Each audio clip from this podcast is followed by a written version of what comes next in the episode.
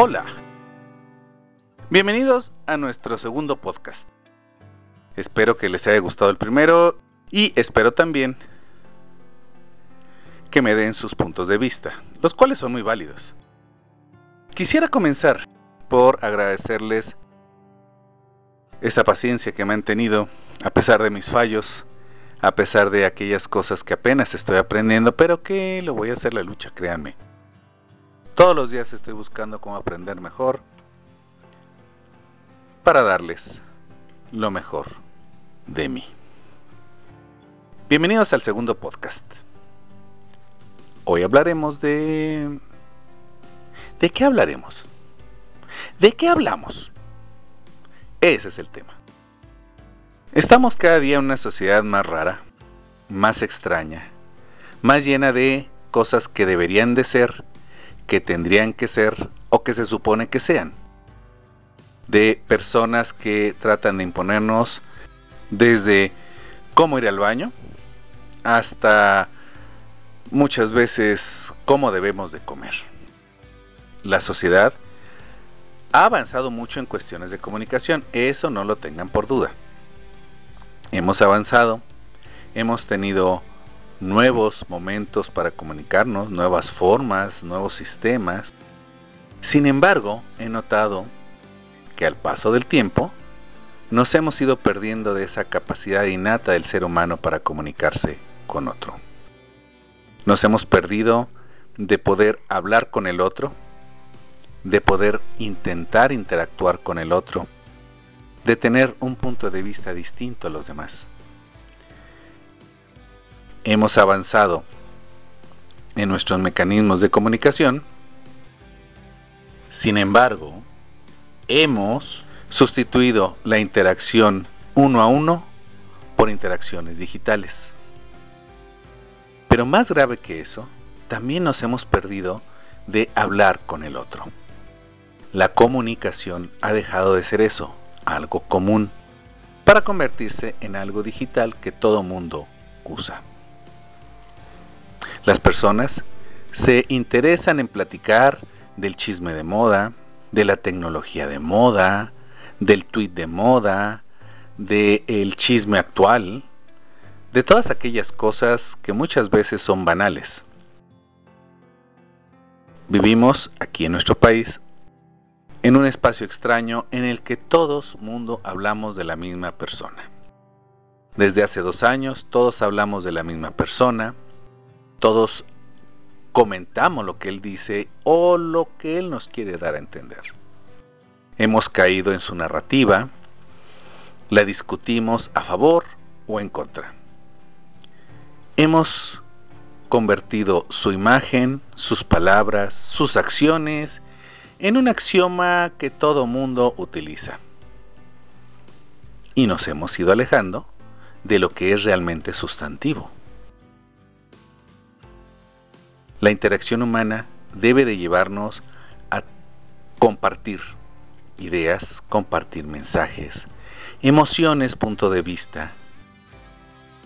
Y cuando hablamos de la narrativa impuesta, dejamos de lado las emociones o simplemente se aprovechan de nuestras emociones para seguir teniendo lo que los demás dicen la narrativa que la otra persona espera o lo que desea que pueda ocurrir o que podamos nosotros hablar siempre de ello. En otras circunstancias, hemos perdido la noción de identidad personal. Nos hemos convertido en un avatar, nos hemos convertido en un en una imagen, en nuestra mejor foto de perfil, y hemos perdido de vista que somos seres humanos. Hemos perdido de vista que somos dos entes que interactúan. Si nos la pasamos hablando del político de moda, dejamos nuestras emociones o las usamos también para huir de nosotros mismos. Si hablamos del chisme de moda, usamos las emociones entre más superficiales sean mucho mejor para evitar tocar la parte más íntima, nuestras emociones profundas. El análisis transaccional le llama a esto pasatiempos, cosas que las personas hacen para no hacerse cargo de sus emociones. El comunicarse sin comunicarse es una forma de pasatiempo. Trato de hablar, de llenar cosas, de decir mucho y en el fondo no se dice lo real que es la parte emotiva y sobre todo el poder abrirnos ante otra persona para comunicarnos ante el mundo. Hace mucho que las personas han dejado de hablar el uno a uno, el yo y tú, el convertir ese nosotros. Y hablan de cosas muchas veces efímeras o sin sentido. Muchas veces las personas desearían comunicarse con los demás. Sin embargo, eso está siendo cada vez más difícil. Si no hablo del tema que me interesa, de una manera muchas veces frívola, entonces ya no hay interacción entre los demás. ¿Cuántas veces hemos visto, bueno, antes de la pandemia, que eh, las personas estaban en algún café, sentados, frente a una taza, más interesados en su celular que la interacción uno a uno que debe de haber. ¿Cuántas parejas se forman vía internet en nuestros días? Tienen tórridos romances y se separan dolorosamente, como diría Sabines, cuando se apaga el dispositivo. ¿Cuántos padres han dejado de platicar con sus hijos o han dejado de escuchar a sus hijos y para que no delata o se entretenga, etcétera, desde bebés, desde muy jóvenes les dan el celular para que el niño juegue. Algunas veces, erróneamente, llegan a creer que proveerles con el mejor equipo celular o de computación va a ayudar a que tengan una mejor comunicación con ellos. Y muchas veces pasa todo lo opuesto. Los jóvenes, así como los padres también, se sumen en mundos virtuales donde es más importante lo que ocurre a miles de kilómetros que la interacción humana real que debería darse entre los seres humanos. Eso es una comunicación deficiente. Decía Rollo May uno de los padres de la psicología existencialista, que lo grave que está ocurriendo en nuestra sociedad es que entre más medios de comunicación existan, más incomunicados estaremos. ¿Por qué? Porque vamos a hablar de algo, no sobre algo.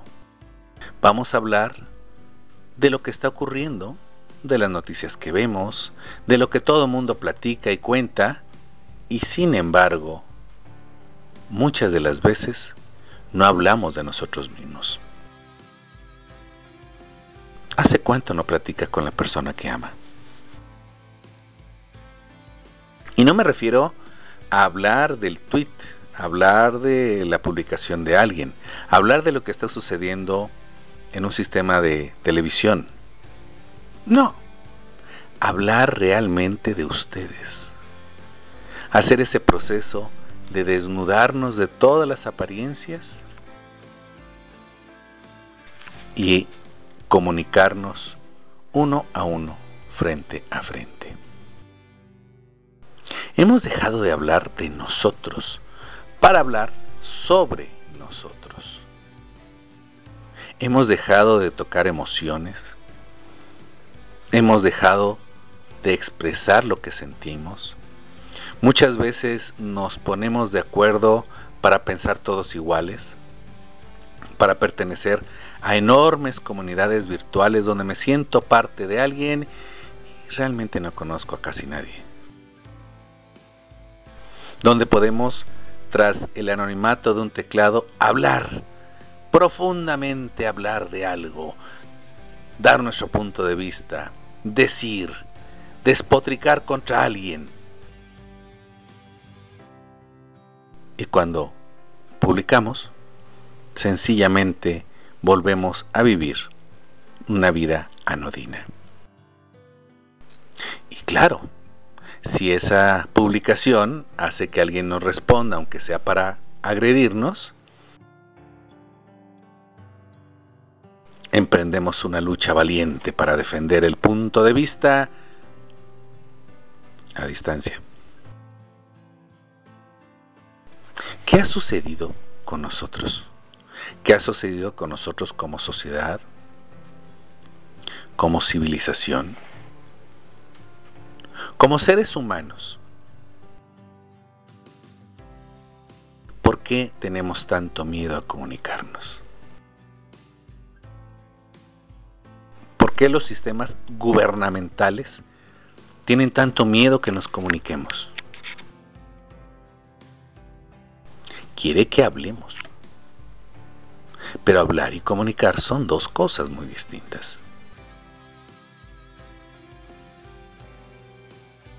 Hablar sería el equivalente a nada más expelir palabras, muchas de esas huecas y vacías, muchas de esas ocultas, sin responsabilizarnos de ellos. Hablar de lo que alguien dijo, hablar de lo que alguien publicó, hablar del chisme político de moda, del chisme social de moda, de ese meme que todo el mundo se ríe, de esa conspiración que nos quiere atrapar. En estos tiempos, hablar de esa enfermedad que unos dicen que existe, otros dicen que no existe, pero todos hablamos de ella. Y sin embargo, no hablamos de lo más fundamental que es la sociedad en la que vivimos, que somos partícipe de ella. que lo que existe es reflejo de aquellas cosas que otros quieren que pensemos. Bien decía George Orwell que lo que menos les interesa a las sociedades y a los sistemas totalitarios es que nos comuniquemos. Comunicarse implica abrirme, responsabilizarme de mis palabras, responsabilizarme de mis dichos.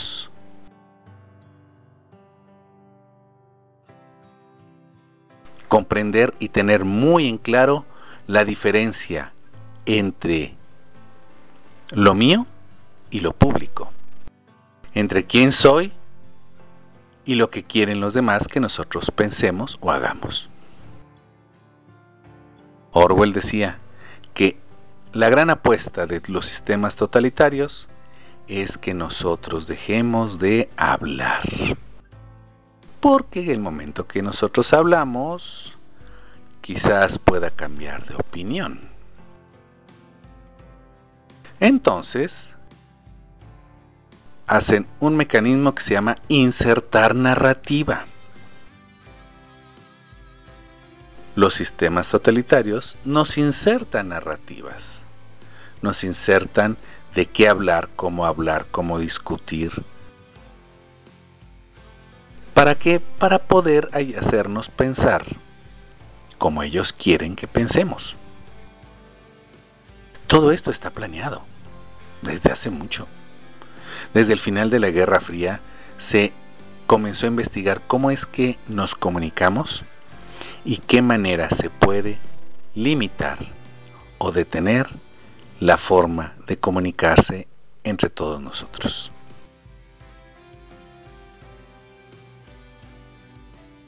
Es mejor que hablemos como una jauría ladrando, en que no se entiende nada, en que no se comprende nada, nada más se oye el alboroto, mientras que el verdadero sentido de lo que queremos comunicar se pierde en el alboroto.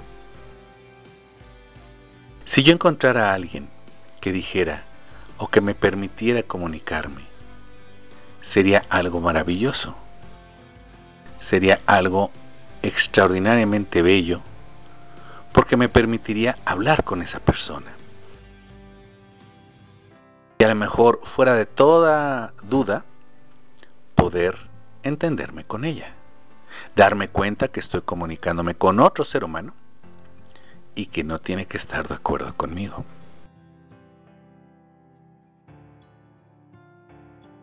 ¿Hace cuánto no hablamos realmente de lo que queremos ser, de nuestros miedos, de nuestros anhelos, de nuestros dolores, de nuestra historia? ¿Hace cuánto no nos comunicamos con alguien más? No tratamos de entendernos con alguien más. ¿Hace cuánto no nos expresamos con otra persona? ¿Hace cuánto no estamos genuinamente en desacuerdo con alguien, pero por su punto de vista, por su perspectiva, por su narración vital? Nos peleamos con las ideas, no con la persona. El problema es que hemos equiparado la persona a las ideas. Desde el final de la Guerra Fría se buscó cómo convertir las ideas en personas para que si yo estoy en desacuerdo con alguien, esa persona, con ella estoy en desacuerdo y estoy en desacuerdo con su totalidad, no con la perspectiva que tenga del mundo.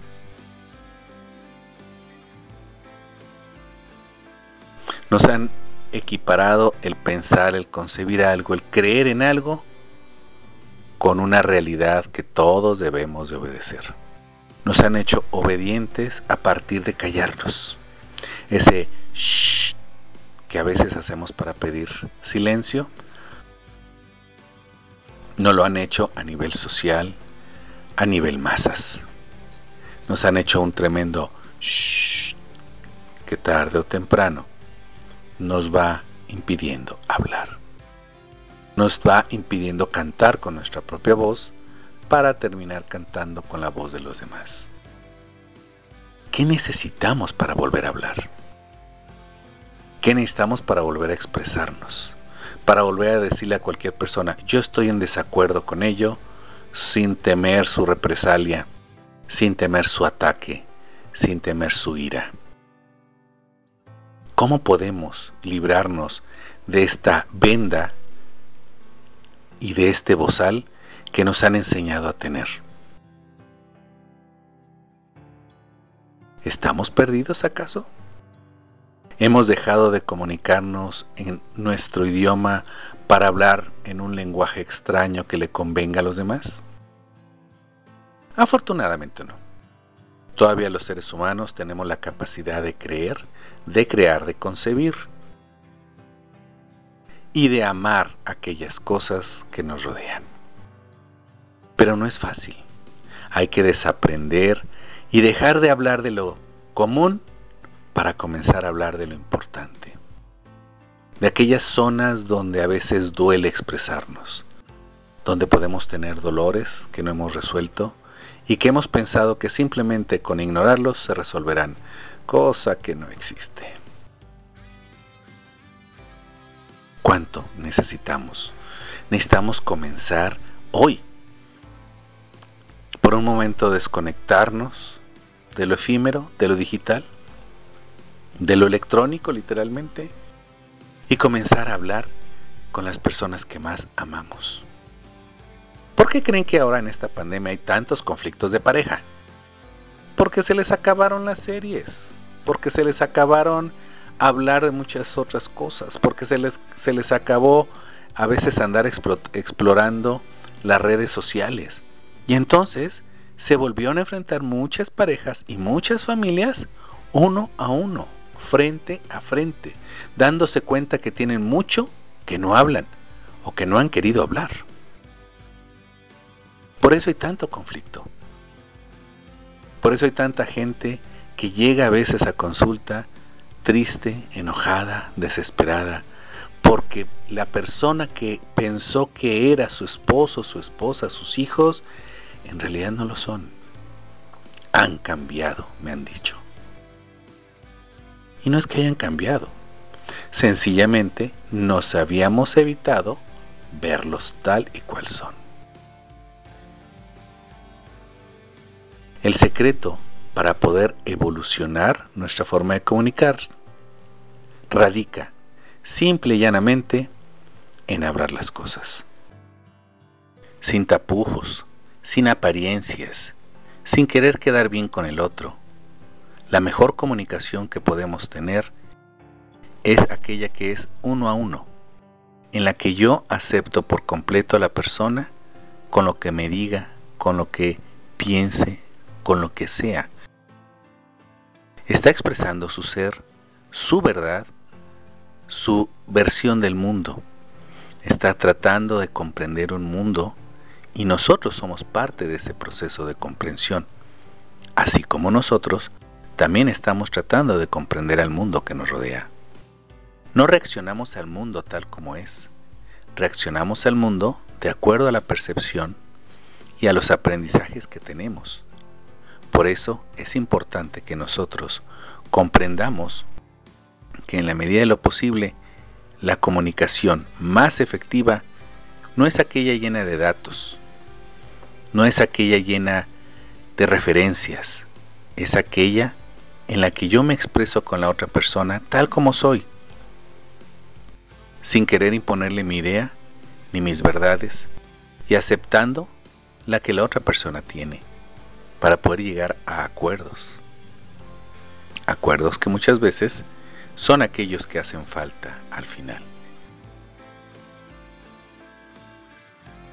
Es importante comprender que si yo me comunico con alguien le estoy expresando algo muy íntimo. No nada más son palabras, datos, puntos de vista, perspectivas. No. Está abriéndome por completo su ser. Está diciéndome, este soy yo, con defectos, con virtudes. La comunicación efectiva se basa en que yo me aprendo a comunicar con el otro y lo acepto. Así como la otra persona me acepta y juntos podemos construir una tercera versión de la realidad que es el proyecto final de toda comunicación humana. En decir nuestra verdad y no ofendernos por la respuesta del otro tampoco esperar que el otro esté de acuerdo con nosotros. Podremos tratar de buscar una respuesta simple como, oye, pedimos una pizza de pepperoni o una hawaiana. De eso sí. Sin embargo, al hablar de nosotros mismos, hay que tener la humildad de que la otra persona puede disentir. Y no significa que no nos ame. No significa que nos agreda. Sencillamente disiente. Igual, hablar con los demás, soltar un poquito esa red a la que estamos conectados y comenzar a comunicarnos realmente con las personas que nos rodean. Entendernos para entender al otro. Comunicarse significa poner cosas en común poner las cosas de las que nos queremos hacer responsables. Cada palabra nuestra pesa, cada palabra es mágica, cada afirmación que hacemos es poderosa. De ahí que es importante hacernos dueños de nuestra voz o asumir la responsabilidad de que le dimos la voz propia a alguien más. Ese es el proyecto que necesitamos hacer. Poner las cosas en común, hacernos responsables de nuestra comunicación y a través de la convivencia poder tener una voz unísona en la que todos podamos ser responsables. El día que nosotros aprendamos a levantar nuestra voz, ese día adquiriremos un poder que nada ni nadie nos podrá quitar. Bueno, a menos que nosotros lo dejemos. Y una vez que podamos entendernos mutuamente, tendremos ahora sí de qué hablar. No se imaginan el monumental caudal de cosas que tenemos para hablar de nosotros. Nadie tiene una historia tan pobre que no tenga algo interesante que compartir. Así que amigos míos, dentro de estas reflexiones, les quiero invitar a comunicarse mejor, a comunicarse con las personas que quieren, a levantar su voz, a no callar su voz ante nada ni ante nadie. Es su voz, es su verdad, pero tampoco le impongan que la otra persona esté por completo de acuerdo con ustedes. Eso dependerá de sus argumentos y de su capacidad de comunicarse. Hemos desaprendido tanto a comunicarnos para solamente hablar. Es tiempo de aprender a hablar de nuevo, uno con el otro, para crear algo nuevo. Ese es el secreto de abrir nuestro corazón y de elevarnos. Una comunicación clara elevará nuestra conciencia. Pues bien, damas y caballeros, esa fue mi reflexión de hoy. Espero que les sea de su agrado. Eh, escríbanme sus puntos de vista y bueno, nos vemos en el siguiente podcast. Esperando que estén bien, síganse cuidando. Apenas estamos elevando la curva de contagios, damas y caballeros. Hay que cuidarnos más. Y si no creen esto, pues de todas maneras, cuídese. Es una forma de ser educado y conciliador con quien nos rodea. Muy bien, pues me despido. Que se la pase a gusto. Nos vemos pronto. Gracias.